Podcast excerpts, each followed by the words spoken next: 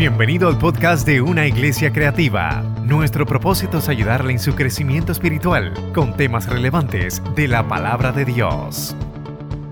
Dios les bendiga a mis hermanos en esta mañana. Dios les bendiga. Dios les bendiga más. Qué bueno que podemos estar aquí en la casa del Señor para adorarle, bendecirle. Qué presencia tan hermosa, ¿verdad? Ese, ese devocional. Nos gozamos de una forma especial. Eso es lo que Dios quiere con nosotros. Bendecirnos y mostrar su, su gracia sobre nosotros. Excusamos a nuestro pastor, a nuestros pastores. Están de viaje. El pastor en una, en una conferencia de lo que le gusta, Manuel. Roger Rangers, ¿qué más? Y la pastora pues paseando. Pues, pues tiene que estar ahí acompañándola. Los bendecimos donde quiera que estén. Gloria al nombre del Señor. Aleluya. Dios los bendiga grandemente. Bien, hermanos, en esta hora damos gloria a Dios porque a Dios le ha placido que estemos aquí en su casa de oración para bendecirle, adorarle. vamos a hablar algo de la palabra de Dios. Los otros días estábamos almorzando. en mi casa el pastor estaba. Estaba Eliazar también. Y teníamos un tema bien interesante acerca de, de, predicaciones y cosas, ¿verdad? Que hablamos, Manny. Y entonces salió a relucir algo de la gloria, la gloria de Dios. Y yo le dije al pastor, dale, mete mano. Y me dijo, no, dale tú. dale tú que lo sugeriste. No, dale tú. Porque... Entonces me tocó. Vamos a hablar sobre la gloria de Dios. Tema interesantísimo que hablamos y, y discutimos tantas veces. Para ello voy a utilizar el capítulo 6 de Isaías. Pónmelo ahí, por favor. Y voy a, voy a utilizar el, del 1 al, al 7. Dice la palabra del Señor en nombre del Padre, del Hijo y del Espíritu Santo. Amén. En el año que murió el rey Usías, vi yo al Señor sentado sobre un trono alto y sublime, y sus faldas llenaban el templo. Se Isaías hablando. Por encima de él había serafines. Cada uno tenía seis alas. Con dos cubrían su rostro, con dos cubrían sus pies y con dos volaban. Y el uno al otro daban voces diciendo, Santo, santo, santo, Jehová de los ejércitos, toda la tierra está llena de su gloria. Y los quiciales de las puertas se estremecieron con la voz del que clamaba, y la casa se llenó de humo. Entonces dije, ay de mí que soy muerto, porque siendo hombre inmundo de labios y habitando en medio de pueblo que tiene labios inmundos, han visto mis ojos a Rey Jehová de los ejércitos. Y voló hacia mí uno de los serafines, teniendo en su mano un carbón encendido, tomado del altar con unas tenazas. Y tocando con él sobre mi boca, dijo, he aquí que esto tocó tus labios y es quitada tu culpa y limpio tu pecado. Dios bendiga su palabra. En Juan capítulo 1, verso 14 dice, y aquel verbo fue hecho carne y habitó entre nosotros y vimos su gloria, gloria como la del unigénito del Padre, lleno de gracia y de verdad. Aleluya. Sobre esos dos textos vamos a estar hablando acerca de la palabra de Dios, acerca de tu gloria, tu gloria. Y eh, como dije al principio, cada vez que hablamos o, o mencionamos o escuchamos hablar de la gloria de Dios, ¿Sabemos lo que significa? ¿Estamos conscientes de que cuando hablamos acerca de la gloria de Dios, eh, sabemos de qué estamos hablando? Para, todo para, para, muchas cosas nosotros utilizamos esa palabra gloria, inclusive para darle alabanzas a Dios, ¿verdad que sí? Damos gloria a Dios. Utilizamos esa palabra para referirnos a muchas y tantas cosas cuando queremos o cuando tenemos algo que nos gusta. Esto sabe a gloria. Y utilizamos esa palabra mucho pero estamos conscientes el uso que le estamos dando y por qué lo decimos y, qué significa eso de la gloria de Dios. Esta mañana vamos a aclarar algunas cosas. Así que estoy convencido, hermano, de que ese tema de la gloria de Dios, ese tema que une la palabra, que es la gloria de Dios, la Biblia habla de la gloria de Dios en más de 400 veces. Así que demostrando que su gloria es un tema bien importante en la palabra de Dios. ¿Cuántos lo creen? En Romanos 11, 33 al 34, no sé si estaba Pablo ahí, pero dice el apóstol Pablo, o concluye terminando esa partecita, dice, oh profundidad de las riquezas de sabiduría y de la ciencia de Dios, cuán insondables son tus juicios e inescrutables tus caminos, porque ¿quién entendió la mente del Señor? ¿O quién fue su consejero? Eso dice el apóstol Pablo hablando acerca de lo grande de la potestad que tiene Dios. Y dice, miren cómo dice, oh profundidad de las riquezas, de, la sabiduría y de la ciencia de Dios, cuán insondables que no podemos que no podemos decirla o pronunciarla o, llegar hacia ellas, son tus juicios e inescrutables, que no podemos alcanzarlos, tus caminos. Sabemos que Dios es el creador de todas las cosas. ¿Cuántos lo, creen? ¿Cuántos están conscientes de eso? De hecho, es una de, las de las 16 verdades fundamentales de nuestro concilio, que creemos que Dios es el creador de todas las cosas. Y no solamente es el creador de todas las cosas, es el que sustenta todas las cosas. Gloria al nombre del Señor. Es nuestro Dios sustentador.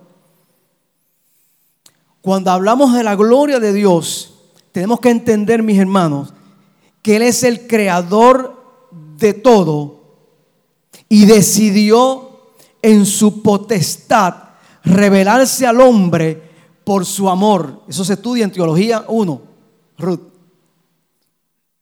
Miren, Dios en su amor y su misericordia quiso, le salió, le dio la gana, le plujo, como dice Manny, decir yo quiero revelarme al hombre. Yo quiero, yo quiero mostrarle mi amor.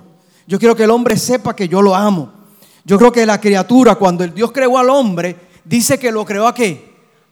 A su imagen y a su semejanza. Así que había propósitos cuando Dios creó al hombre. Él quería revelarse al hombre, él quería que el hombre tuviera comunión con él. De hecho, de la misma, a su esencia y a su semejanza, le hizo un, ser tripartita Cuerpo, alma y espíritu. Así es como es Dios. Padre, Hijo y Espíritu Santo. Dios tiene una trinidad. El hombre tiene una triunidad.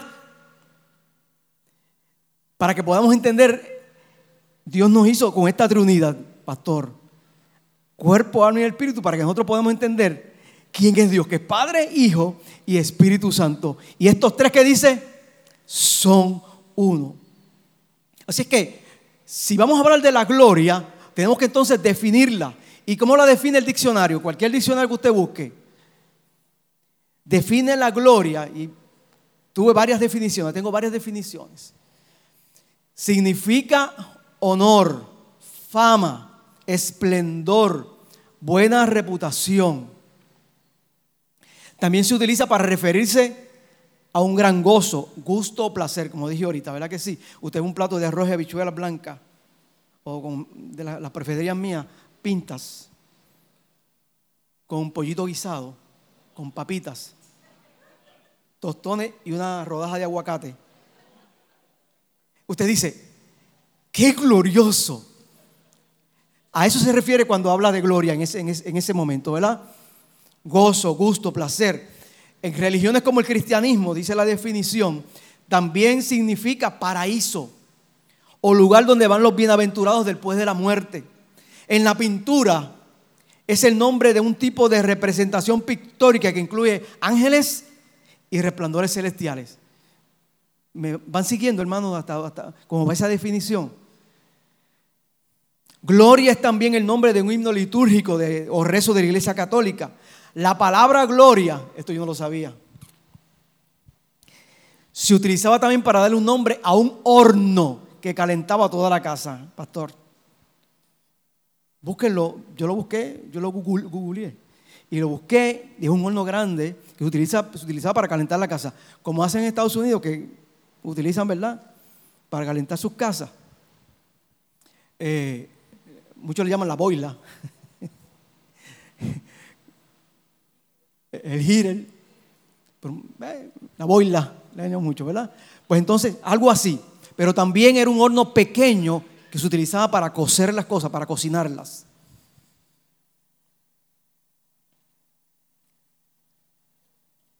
Esta palabra procede del latín gloria. Significa también calidad, peso, valor. Esa palabra es bien importante. Calidad y valor. La calidad del peso y el valor que el Señor quiere mostrarnos a nosotros y traspasarnos a nuestra vida. Gloria al nombre del Señor.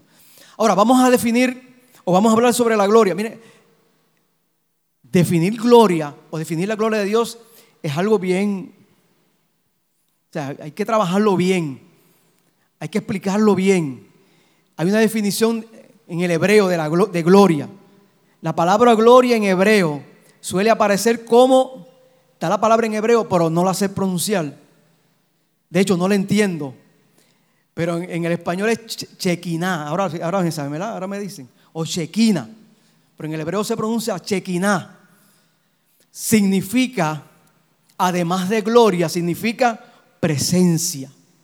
Presencia. Así es que cuando hablamos, según dice la definición, de gloria, estamos hablando de presencia. Y cuando hablamos de presencia en nuestro idioma,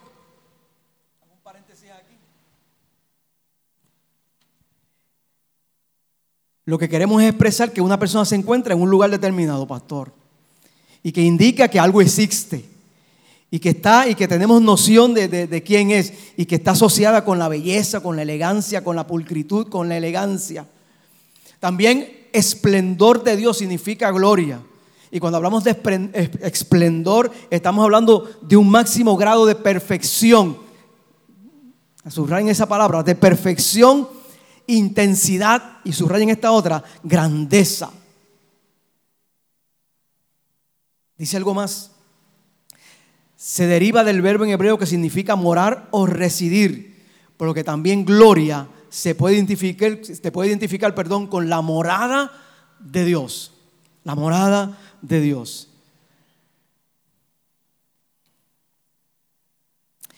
Esto significa, estoy en la definición todavía, que Dios exterioriza en el ámbito físico, pasa del mundo espiritual al mundo natural. Del mundo espiritual al mundo natural. Del mundo espiritual donde no se ve al mundo natural donde qué? Donde puedo verlo, percibirlo. Santo. Aleluya. Chequiná se conforma de la raíz chacán que comprende, escuchen esto, moral establemente y el mayor deseo y la voluntad perfecta de Dios, hermano, siempre ha sido morar, reposar y vivir entre su pueblo. ¿Cuántos lo creen? Repito otra vez. El mayor deseo y la voluntad perfecta de Dios siempre ha sido morar, reposar, vivir entre y con el pueblo de Dios, con su pueblo. Esa es la mayor satisfacción de Dios, si podemos poner palabras humanas en, el vocabulario de Dios. La mayor satisfacción de Dios es esa. Gloria al nombre del Señor.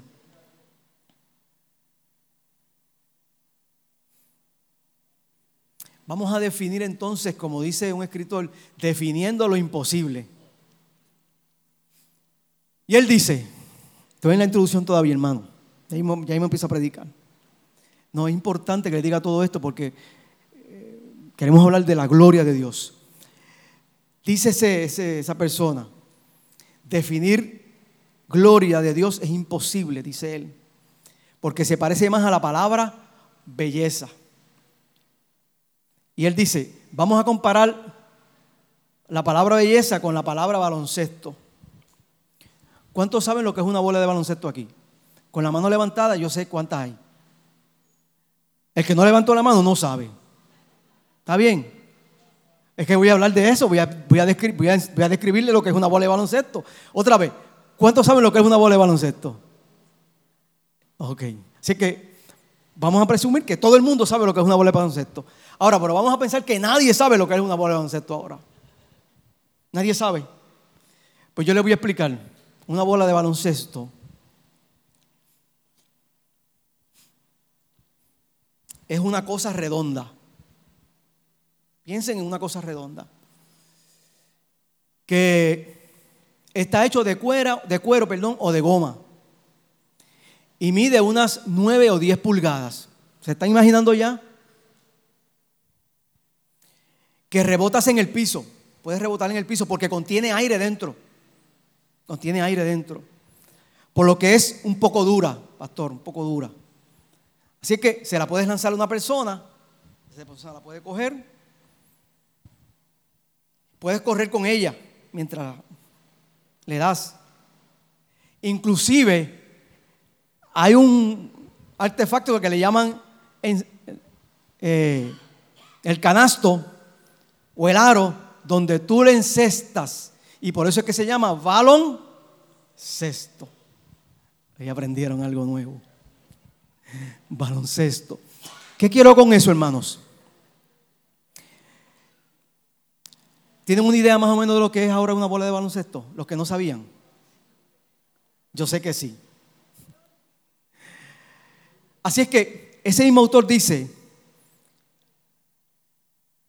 que esa explicación o con esa explicación tenemos una idea de lo que es una bola de baloncesto y podemos diferenciarla de otra bola, de soccer o de fútbol americano. ¿Verdad que sí? El fútbol americano es ovalada y podemos diferenciarla más o menos, ¿ok? Ya podemos identificarla. Ahora, cuando hablamos de belleza, ¿podemos, podemos definir belleza en palabras? Tenemos que dirigirnos a algo y decir, esto es bello. Y entonces ahí explicamos que, es algo bello. Así pasa con la palabra o con la palabra gloria. Con la palabra gloria. Hay, algunas palabras en nuestro vocabulario que no, que, no, que no, las que nos podemos comunicar, pero no porque podamos decirlas, sino porque podamos ver, estoy leyendo de esa misma definición o podemos señalarla. Decimos entonces, si señalamos suficientes cosas y vemos suficientes cosas juntas, decimos, esto es bello, esto es bello, esto es bello. ¿Me siguen? Esto es bello. Wow, cuando lo vi, cuando lo vieron aquí, ¿qué, qué dijeron? Wow, qué hermoso, qué precioso, qué bello. Qué impresionante. Así es que Dios está en una categoría por sí solo. Tiene perfecciones infinitas, Dios tiene, eh, tiene grandeza infinita, perdón, y tiene valor infinito. Ya mismo voy a explicar lo que es eso. Cuando hablamos de santidad, ahorita la adoración estaba cantando de que eres digno. Cuando hablamos de santidad, estamos hablando de que Dios es digno. Y cuando hablamos de algo digno, es algo que es merecedor de lo que se expresa. Así que cuando decimos, Señor, tú eres digno de que yo te adore, tú lo mereces, tú, tú, tú, tú tienes eh, todo el poder para eso, Señor, y por eso yo te alabo. Por eso yo te doy que gloria.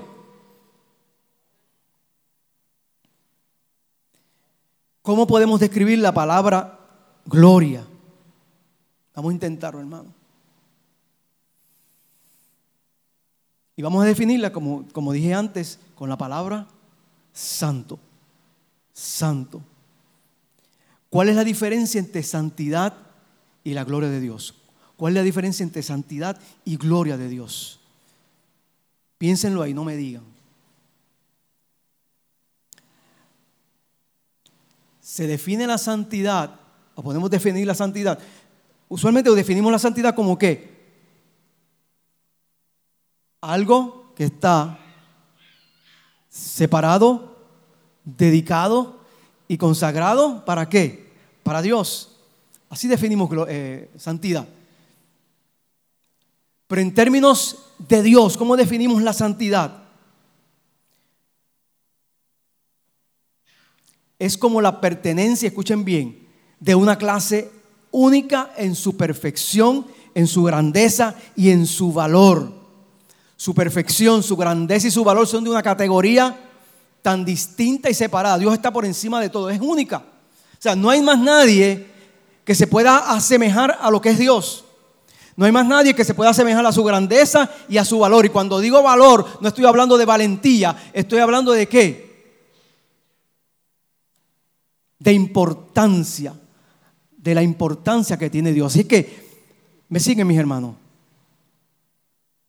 Cuando hablamos de santidad, estamos hablando de una clase única. Dios tiene entonces, como dije al principio, ahorita, perfecciones infinitas, grandeza infinita y valor infinito.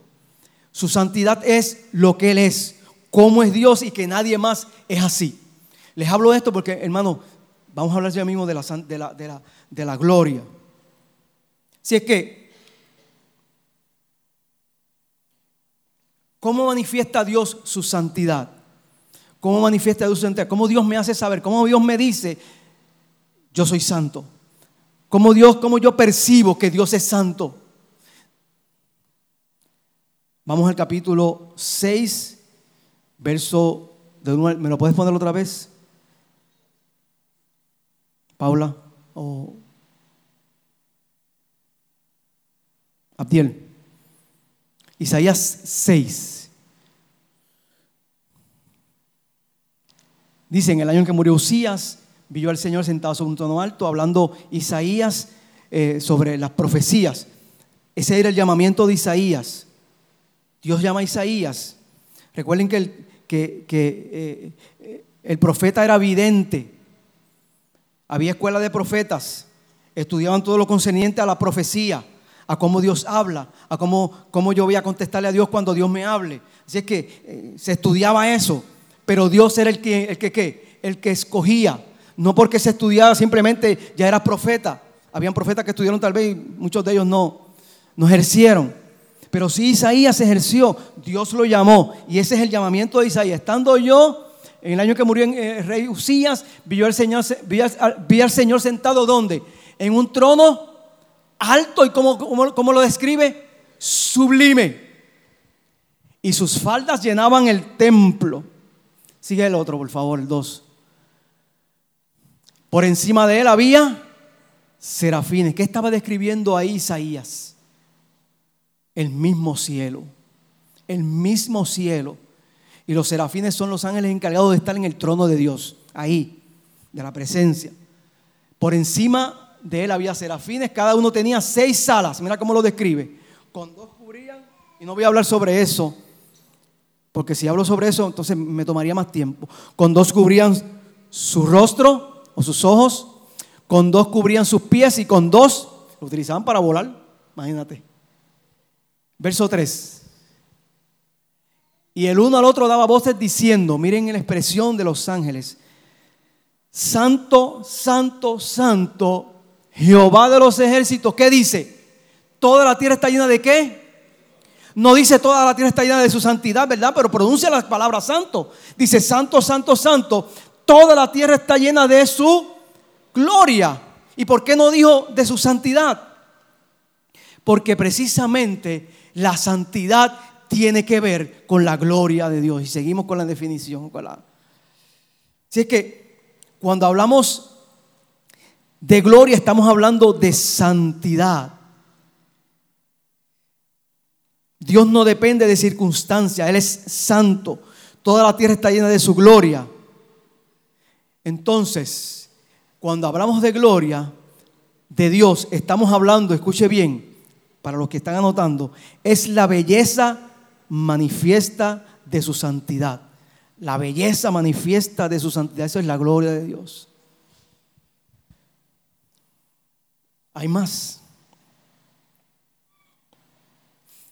Es la forma que Dios muestra su santidad para que la gente que la pueda comprender. Para que la gente la pueda comprender. Dios manifiesta su santidad a través de qué? De su gloria. Así que cuando Isaías ve esa, esa visión y dice que toda la tierra está llena de su gloria y ve al Señor en, esa forma y ve los ángeles, los serafines en esa forma y dice la expresión, toda la tierra está llena de su gloria, que decían los ángeles, él pudo notar y él pudo expresarlo, pudo sentir, pudo percibir que la santidad de Dios. Es por eso que él expresa. Y él dice, verso, verso 4, sigue diciendo, sigue relatando Isaías. Y el uno al otro daba voces diciendo, el verso 4. Se me fue. Dice que los quiciales del templo de qué? Se estremecían a la voz de qué? Del que hablaba.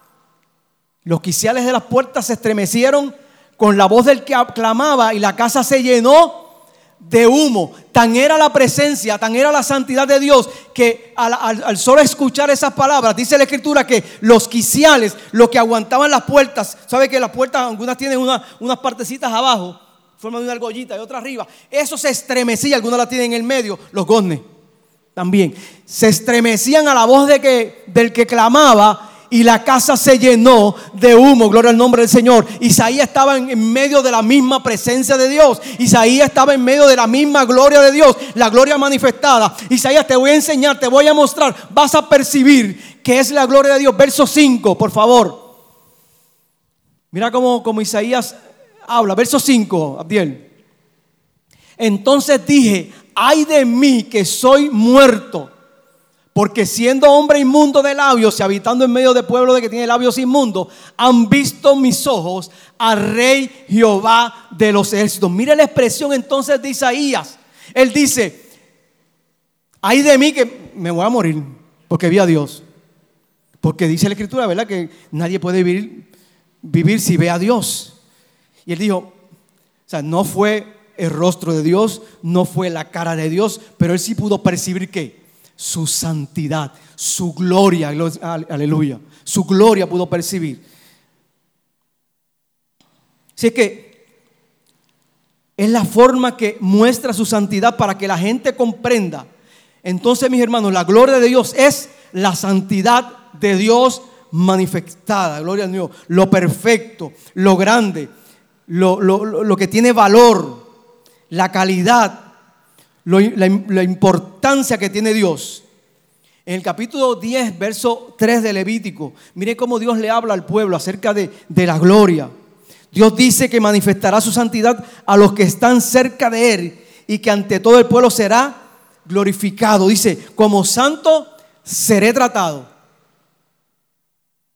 Levítico 10:3. Como santo seré tratado y en presencia de todo el pueblo, por decirlo de esa manera, mis hermanos, seré que glorificado. Entonces, mis hermanos, vuelvo a la próxima definición. Ver, comprender, reconocer su santidad y en cierto sentido, mi hermano, percibirla es ver la gloria de Dios. Bendito sea el nombre del Señor. Y por lo tanto, glorificarlo. Hermano, mire, esta, esta, esta, esta forma. Cuando nosotros damos alabanza a Dios, cuando decimos, Gloria a Dios, que es nuestra alabanza. Es porque ¿qué? hemos percibido su santidad. Hemos tenido contacto con su santidad. Él, él nos manifestó su santidad a nuestras vidas. Y es que nosotros entonces decimos, gloria a Dios. Porque la palabra gloria a Dios no va a venir simplemente porque viene, gloria al nombre del Señor. Hay una experiencia, tiene que haber una experiencia para nosotros decir, gloria a Dios, aleluya. Tiene que haber algo del Espíritu Santo que nos motive y decimos, gloria al Señor. Señor, tú eres glorioso. A eso se refiere, gloria al Señor. Entonces, sigo con la definición. La gloria de Dios es la belleza infinita y la grandeza de las múltiples perfecciones de Dios. Repito, la gloria de Dios es la belleza infinita y la grandeza de las múltiples, perfecciones de Dios. Y cuando hablamos, me estoy refiriendo al carácter de Dios, a su valor, a sus atributos, a la importancia que tiene, aleluya, a los atributos que nadie más tiene. Él es omnipotente, omnisciente, omnipresente. Nadie, ningún otro Dios con D minúscula tiene esos atributos o tiene, ese valor de importancia.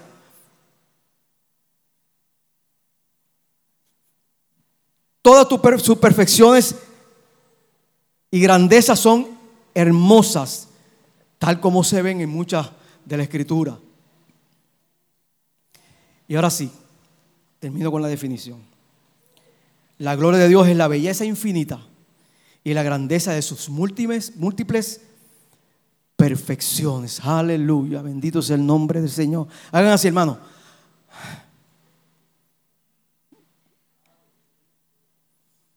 Cómo Dios manifiesta o cómo Dios proclama su gloria cómo Dios proclama su santidad. Salmo 19, 1 y verso 2. ¿Qué dice? Los cielos cuentan la gloria de Dios. Salmo 19, 19, 1 y 2.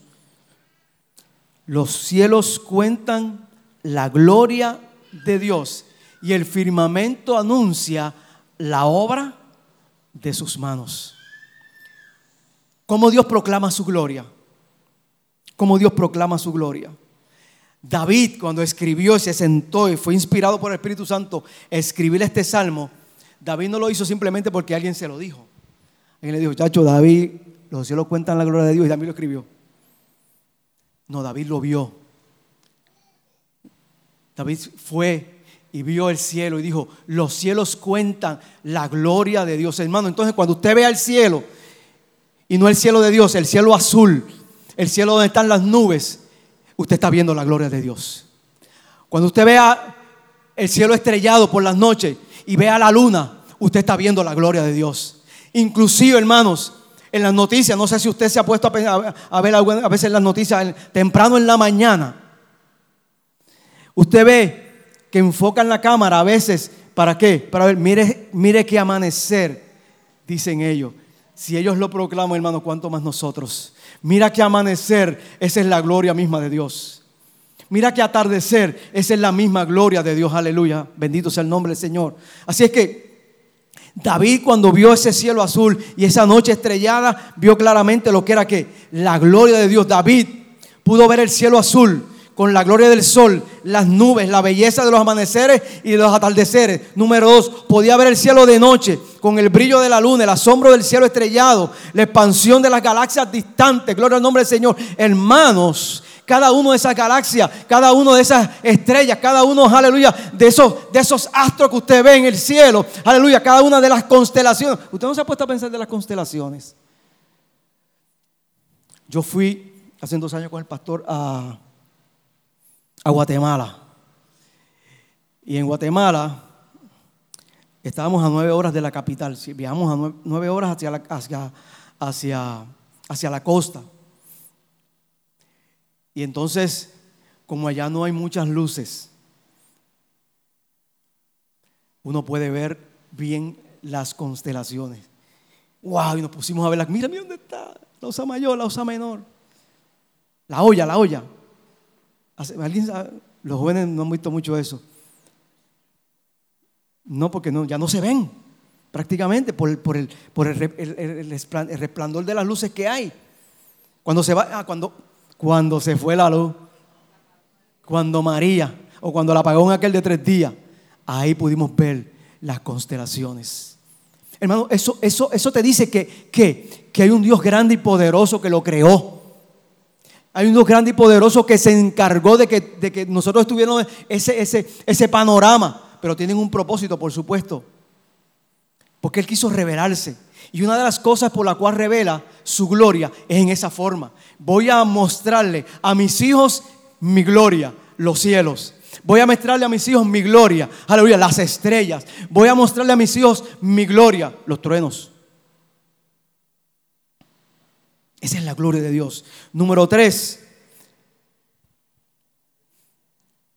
Vio la gloria de Dios en su conjunto David, sus tamaños, su asombro, su grandeza. Todos le decían a David, el Dios que creó todo esto es glorioso y es evidencia de qué? De su gloria, así la muestra. Y miren cómo dice el verso 2. Y el firmamento anuncia que la obra de su mano está hablando de lo mismo, pero lo está haciendo en una forma que poética, ya no dice los cielos, ahora dice que el firmamento anuncia la obra de sus manos. Así que hermano, ver la obra de sus manos es ver la obra de Dios. ¿Cuántos lo creen? Y dice el verso 3, un día emite palabra a otro día. En otras palabras, el lunes le dice al martes, martes, ve, ya estoy terminando, te toca a ti. Un día emite palabra a otro día. Y una noche a otra noche, ¿qué? Declarar sabiduría día se te acabó, venga, va la noche ahora, noche, prepárate. Eso es, hermanos, eso es. es el glorioso, o Él es glorioso, perdón, en su grandeza al haber creado algo tan grande. Él es glorioso en su ingeniería al haber creado algo que, que conjuga tan bien. Él es glorioso en su arte al haber creado algo tan hermoso. Él es glorioso en su bondad y misericordia al haber creado algo para que toda la humanidad pudiera ver, hermanos.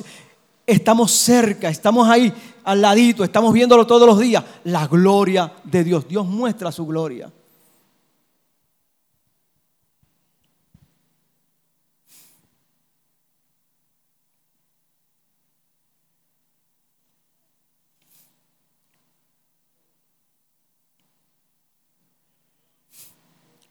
La gloria en su sustancia. Cuando hablamos de sustancia estamos hablando de la revelación inefable de su propia existencia, de lo que es, de lo que es Dios, la certeza de lo que es. ¿Saben que Hebreos capítulo 1, en la versión antigua de Reina Valera, dice, es pues la fe la sustancia de las cosas que se esperan, la demostración de lo que no se ve? O sea, es pues la fe, la revelación inefable de su propia existencia, de quién es, de lo que es. Así es que lo que es Dios lo manifiesta que en la gloria, en su gloria, en su santidad. Salmo 96, 6 dice, alabanza y magnificencia delante de él, poder y gloria en su santuario. Así que las palabras aquí de alabanza y magnificencia hablan de qué? De su resplandor como rey, su gloria, su resplandor como rey. ¿Saben que cuando estaban allí en, lo muestra Lucas, cuando estaban allí los pastores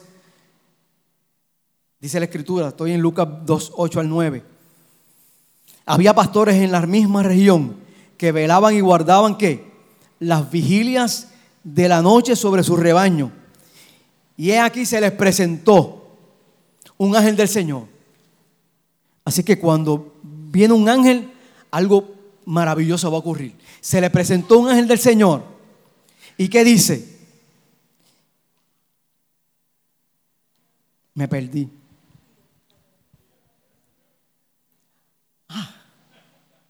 Y la gloria del Señor los rodeó de qué? De resplandor. ¿Y qué pasó con ellos? Tuvieron que gran temor. Una emoción, una emoción. Así que cuando Dios se muestra, cuando Dios nos muestra su gloria, va a haber una emoción en nuestras vidas. Más que eso, cuando Dios muestra su gloria, hermano, va a haber transformación. ¿Cuánto lo creen? Va a haber transformación, créelo, hermano. Va a haber transformación. Cuando Dios muestra su gloria, no importando cómo sea, va a haber transformación en nuestras vidas. En esos pastores hubo transformación. Dice la escritura que toda esa gloria, ellos pudieron verla y tuvieron gran temor. Dios mostró su gloria. Dios mostró lo que era. Algo grande va a ocurrir viene el Hijo de Dios. Aleluya, voy a mostrar la gloria del Hijo de Dios. Te estoy mostrando que lo que están haciendo ahí, que lo que nació ahí es la misma gloria de Dios. Aleluya.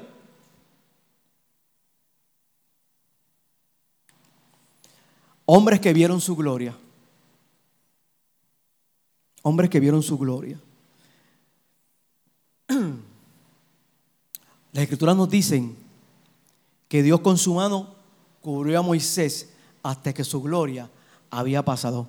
Ponme el texto, por favor, de Éxodo capítulo 33, de los versos. El que te puse ahí. Capítulo 33, por favor. Paulida. Éxodo 33.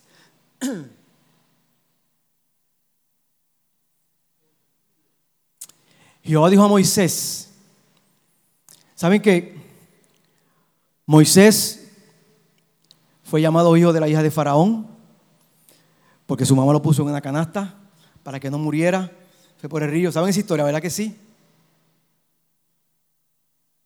Y, y Moisés estuvo viviendo o vivió 40 años ahí con Faraón, con la hija de Faraón, hasta que mató a un, un egipcio y tuvo que huir. Y huyó y como ustedes saben la historia, voy a cortarla. A los 80 años Dios lo llama. Y mientras está pastoreando las ovejas de su suegro, ve que una zarza que se estaba quemando. Pero lo impresionante no era que la salsa se estaba quemando. Lo impresionante para él, que notó, eh, que, que, puso la atención él, es que esa salsa se estaba quemando y no se consumía. Como si tuviera un pastizal y ese pastillo se estuviera ardiendo, ardiendo, ardiendo y, y sigue ardiendo, ardiendo, ardiendo y no pasa nada y no se consume.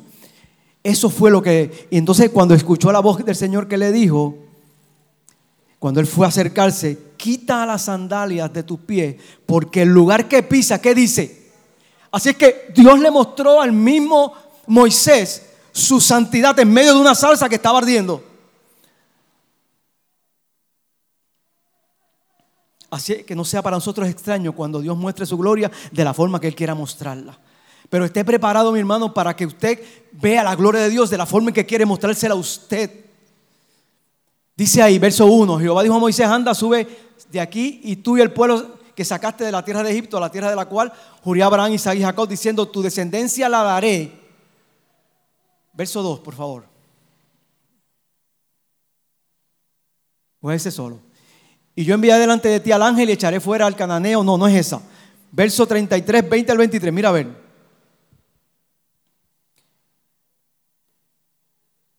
Hay un texto, no me acuerdo ahora, que dice que Dios le dice, que Moisés le dice a Dios, enséñame tu gloria. Mira a ver si es el verso 7. Enséñame tu gloria o quiero ver tu gloria. Ponme el verso 7 del capítulo 33. Gloria a Dios.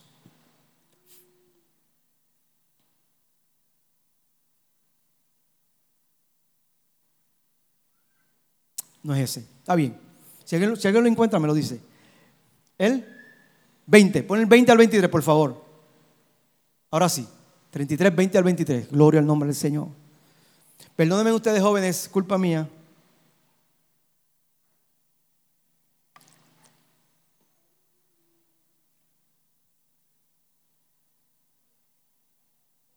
Veinte.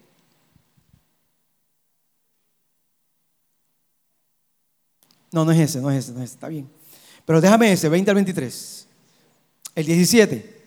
Gloria a Dios, gracias. Lo tengo loco, ¿verdad? Ponme el 17.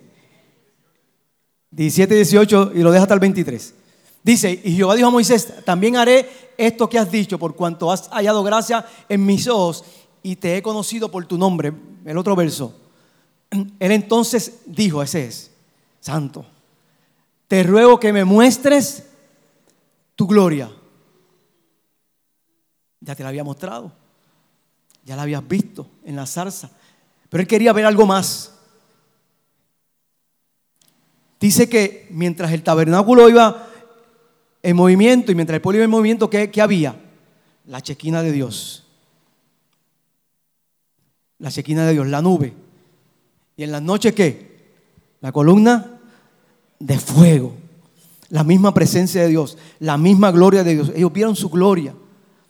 Así es que Después de todas estas experiencias, Moisés le dice al Señor, te ruego que me muestres tu gloria. Pasamos al 20,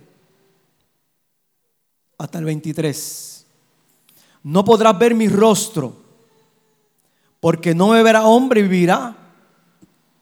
Y dijo a un Jehová, he aquí un lugar junto a mí, tú estarás sobre la peña y cuando pase mi gloria, yo te pondré en una hendidura de la peña, te cubriré con mi mano hasta que haya pasado. Después apartaré mi mano y verás que mis espaldas, mas no verás mi rostro. Dios le mostró su gloria. Él pudo ver la gloria de Dios. Pero le dijo, mira, no, no podrás ver mi rostro. Así es que voy a esconderte, voy a poner mi mano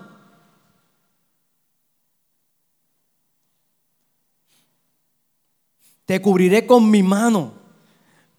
Pero mira, mira a Dios, mira a Dios describiéndose como humano, ¿verdad? Dios describiéndose como humano. Eso es una palabra en teología, Ruth, que se llama antropomorfismo. No, no, no lo busquen, no se los aprendan. Pero eso lo que dice es atribuirle cualidades humanas a Dios. Así es que ahí el, el escritor le está atribuyendo cualidades humanas a Dios al decir, yo te voy a qué? A tapar los ojos con mi mano para que no veas mi rostro hasta que haya pasado. Después apartaré mi mano y verás que mis espaldas. Mira hasta donde Dios hace para que el hombre vea su gloria, mis hermanos. Mira hasta donde Dios desciende para que el hombre pueda comprender, percibir y entender que es su gloria. Ese es el Dios al cual nosotros servimos. Cuando veas, mi hermano, o percibas la gloria de Dios, espera que instrucciones, porque de cierto que van a venir Dios va a renovar el pacto que hizo contigo, aleluya. No importa en qué circunstancias esté, hermanos, no importa cómo te encuentres, Dios va a mostrar su gloria y va a renovar tu pacto. Mira qué dice, qué dice el verso 34, ese es el 34 del 1 al 10 de Éxodo. Dios va a renovar su pacto contigo, vas a ver su bendición. Cuando entendamos bien que es la gloria de Dios, Él hará cosas tremendas, mis hermanos, poderosas, es promesa de Dios. Ha llegado el momento, mi hermano, y es ahora, como dice la Escritura, que los verdaderos adoradores le adorarán al Padre, que en espíritu y en verdad, pero tiene que esperar que Tienes que esperar respuesta de Dios. 34 del 1 al 10. Dice, Jehová dijo a Moisés, alístate dos tablas de piedra, como las primeras, y escribiré sobre estas tablas las palabras que estaban en las tablas primeras que quebraste. En el Éxodo Dios le dio que los diez mandamientos. En un arrebato de coraje Moisés las rompe. Dios le da la oportunidad. Dios es un Dios de oportunidades. ¿Cuántos lo creen? Podamos cometer errores nosotros. Humanamente los vamos a cometer. Dios lo sabe, pastor, que humanamente vamos a cometer errores. Moisés cometió el error, pero Dios le dio qué? Una segunda oportunidad. ¿Cómo se la dio? Primero que cuando le dijo, muéstrame tu gloria, le mostró su gloria. Aleluya, quiero ver tu gloria, Señor, quiero verte a ti, quiero ver cómo tú eres. Se la mostró. Dice que cuando cada vez que Moisés bajaba del monte, bajaba con un rostro que resplandeciente de tal modo que tenía que ponerse qué?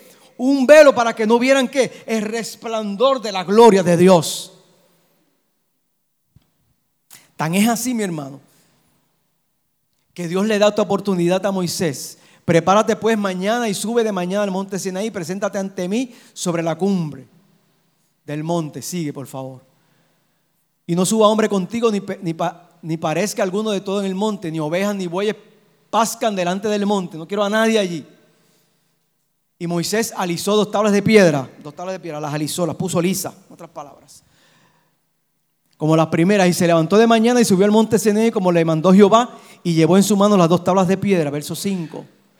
Y Jehová descendió en la nube y estuvo allí con él proclamando el nombre de Jehová, verso 6. 7. 6. Y pasando Jehová por delante de él, proclamó, Jehová, Jehová, fuerte, misericordioso y piadoso, tardo para la ira y grande en misericordia y en verdad, hermano. Cuando Dios quiere hacer algo con nosotros, Dios no es un Dios que nos va que nos va a matar, así porque nos, va, nos quiere matar. Dios es un Dios que quiere revelarse a nosotros. Dios es un Dios que quiere mostrar su gloria, hermano, en cada momento, en cada circunstancia de nuestras vidas. Cada vez que oremos, digamos al Señor, Señor, quiero ver tu gloria. Señor, muéstrame tu santidad. Aleluya. Dios quiere revelarse al hombre. Dios quiere estar con nosotros. Dios no quiere este, que nosotros no estemos aparte de Él. Dios quiere revelarse a nuestras vidas en una forma especial como lo hizo Moisés. Versos 8, 7 que guarda misericordia a millares que perdona la iniquidad, la rebelión y el pecado, que en ningún modo tendrá por inocente al malvado, que visita la iniquidad de los padres sobre los hijos, sobre los hijos de los hijos hasta la tercera y cuarta generación. Mira la misericordia de Dios. Entonces Moisés, apresurándose, mira la actitud de Moisés, bajó la cabeza hacia el suelo y ¿qué hizo? Adoró. Señor, he visto tu gloria, como dice el himno he visto tu gloria, ¿qué dice? Caí de rodillas. Tuve que adorarle, pues no se resistía que el poder sobre mí. ¿Y qué me dijo? Él me habló, me dijo, te amo, que ni te imaginas, te amé tanto y tanto que entregué mi vida por ti. ¿Vieron cómo estoy? Por amor, por amor, por amor.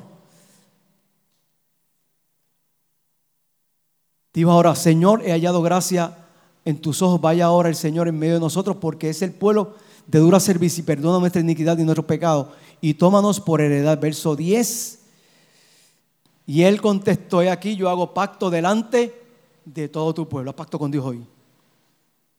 Haz pacto con Dios hoy. Dios quiere renovar tu pacto. Quiere enseñarte cuál es su gloria. Haré maravillas que no han sido hechas en toda la tierra ni en nación alguna, y verá todo el pueblo en medio del cual estás tú, la obra de Jehová, porque será cosa tremenda la que yo haré contigo, hermano, yo lo creo. Hermano, yo lo cojo para mí, esa palabra la, tomo para mí. Porque cuando Dios muestra su gloria, detrás de mostrar su gloria, viene a hacer pacto contigo nuevo, gloria al nombre del Señor. Dios quiere enseñarte. Hermanos, cuando Dios muestra su gloria, como dije algo, algo tiene que suceder. Tiene que impactarte, tiene que, transformarte. Hay transformación. Tiene que haber transformación cuando Dios muestra su gloria. Job. Estoy terminando adoración. Job. Dice la escritura que Job era un hombre piadoso un hombre que le servía a Dios, un hombre influyente en el pueblo, un patriarca. Dios le había dado muchas cosas. Tenía vacas, bueyes, ovejas, tenía sus hijos, tenía posesiones, tenía diferentes casas, tenía de todo. No le faltaba nada. Tenía a Dios. De momento el enemigo se ensancha contra Job y le dice al Señor, pruébalo, quítale sus bienes para verás que te va a negar. Nada de eso funcionó. Le quita la vida de los hijos. Nada de eso funcionó. Le da una terrible enfermedad. El enemigo. Una sarna. Fuerte. Su esposa lo maldice. Le dice, maldice a tu Dios y muérete. Es lo que te falta. Qué terrible. Con todo eso Job no pecó contra Dios.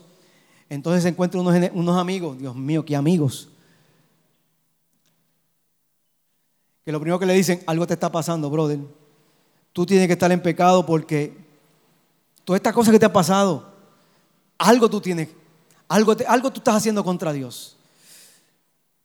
Él siguió ahí, inclusive maldijo el día en que nació, pero con todo y eso no profirió palabra en contra de Dios.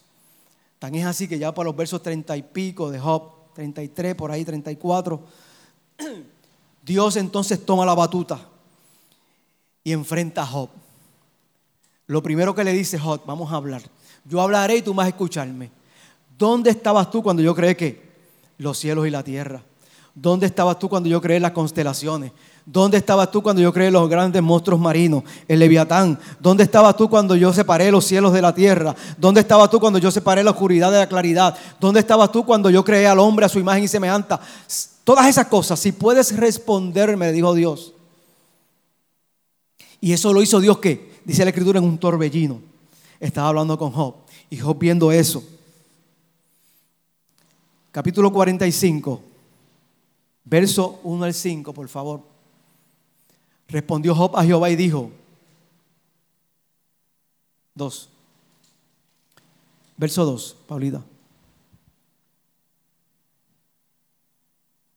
Yo conozco que todo lo puedes y que no hay pensamiento que se esconda de ti. ¿Quién es el que oscurece el consejo sin entendimiento? Por tanto, dice Job, yo hablaba lo que no entendía, cosas demasiado maravillosas para mí que yo no comprendía. Oye, te ruego, ahora Job, y hablaré, te preguntaré y tú me enseñarás. De oídas te había oído, mas ahora mis ojos te ven. Cuando Job vio la gloria de Dios, Ruth, hubo transformación en su vida. Job sabía que había un Dios grande. Job hacía holocaustos y sacrificios a Dios. Dios, eh, Job vivía una vida piadosa. Pero con todo y eso, Job no había visto que la manifestación ni había percibido la manifestación de la gloria de Dios hasta que tuvo esa mala experiencia.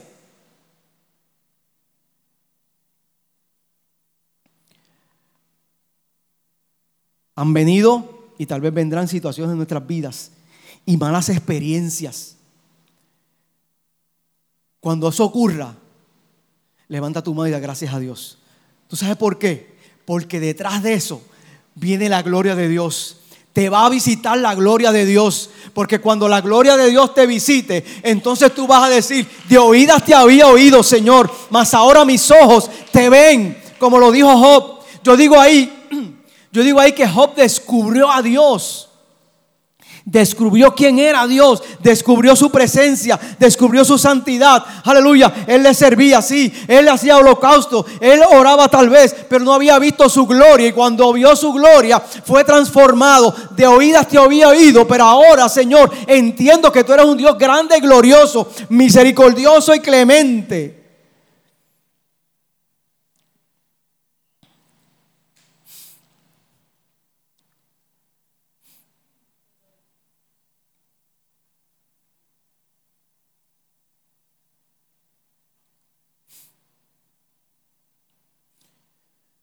El Señor abrumó a Job para que sus ojos espirituales fueran abiertos.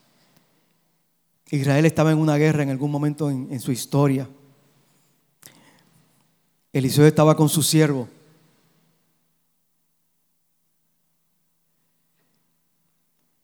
Y el siervo decía a Eliseo, vamos a morir. Estoy parafraseando. Vamos a morir. Mira qué ejército grande hay. Vamos a morir.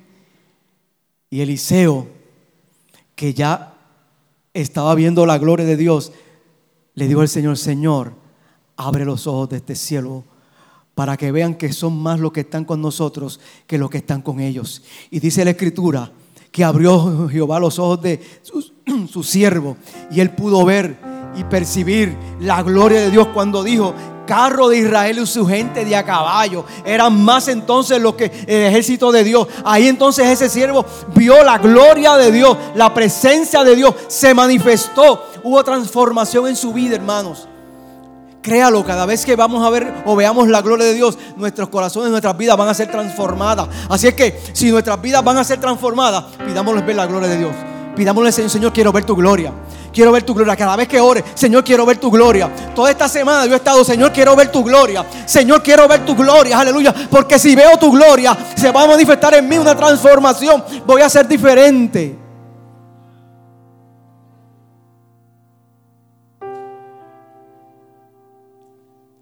Capítulo 7 de Hechos, versos 55 al 56.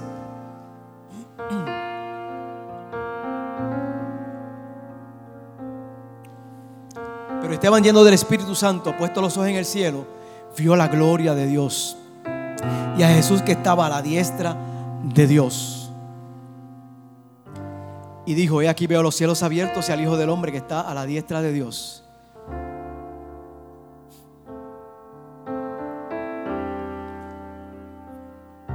Esteban estaba predicando una predicación fogosa, fuerte, contra un pueblo y esta gente se enfureció tanto.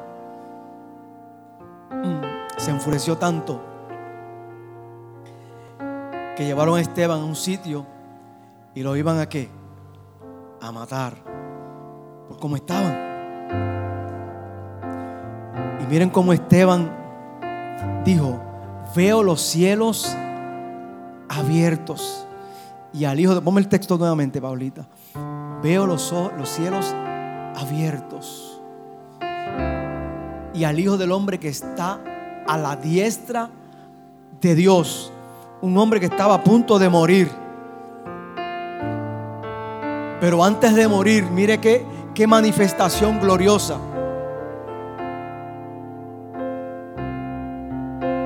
Antes de cualquier circunstancia o prueba, hermano, como les dije anteriormente, Dios va a permitir que veamos su gloria. Y no necesariamente para morir. En este caso fue lo de Esteban, pero en el caso nuestro puede ser para otra situación. Veo los cielos abiertos y al Hijo del Hombre que está a la diestra de Dios, al Hijo del Hombre que está a la diestra de Dios.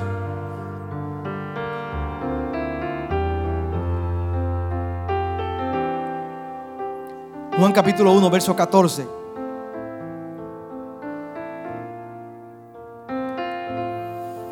Dice Juan hablando, el apóstol, y aquel verbo fue hecho carne y habitó entre nosotros y vimos su gloria, gloria como la del unigénito del Padre, lleno de gracia y de verdad.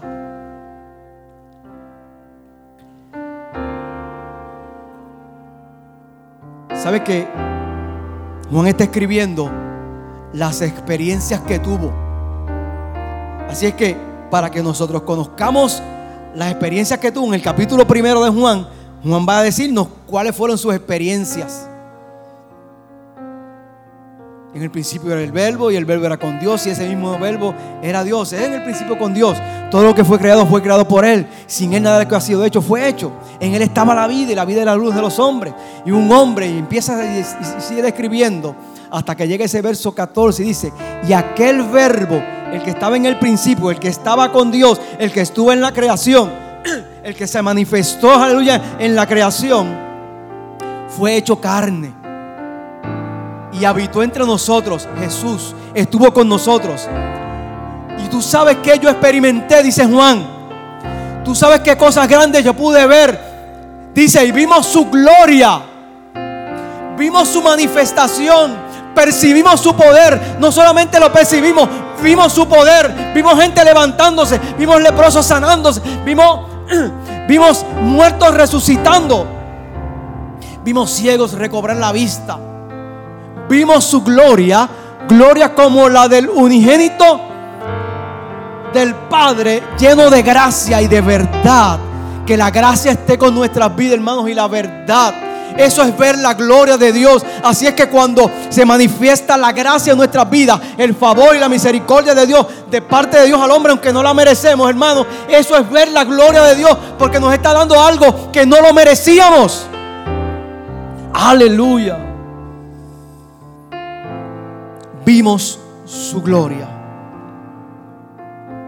Adoración.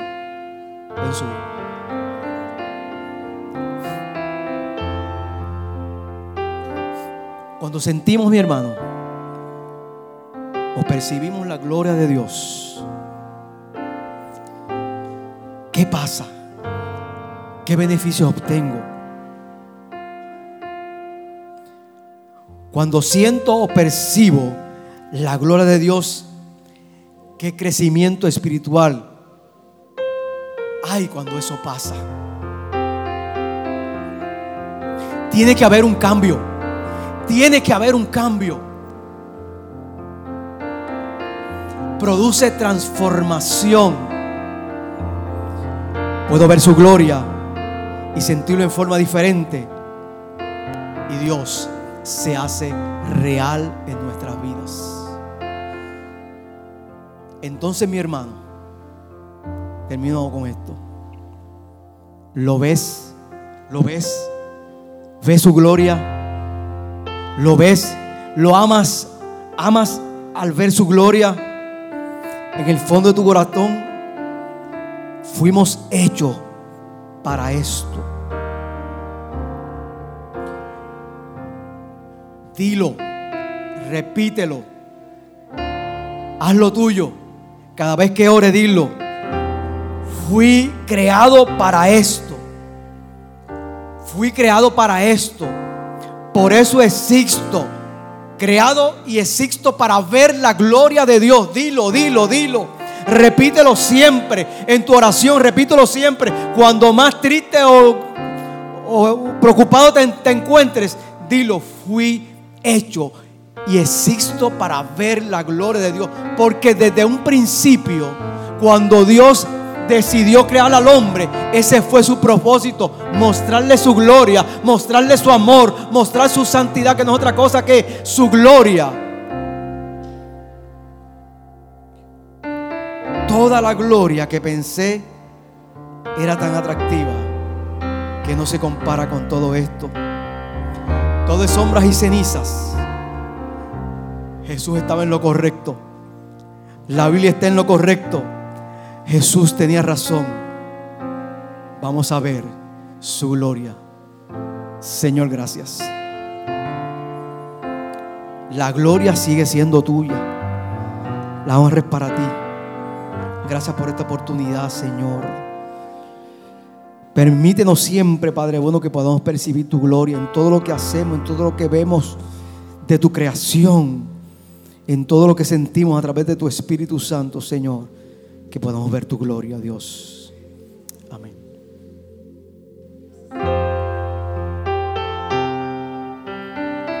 Si lo sabe, cántelo. Cántelo. Póngase en pie, mi hermano. Póngase en pie. Si lo sabe, cántelo.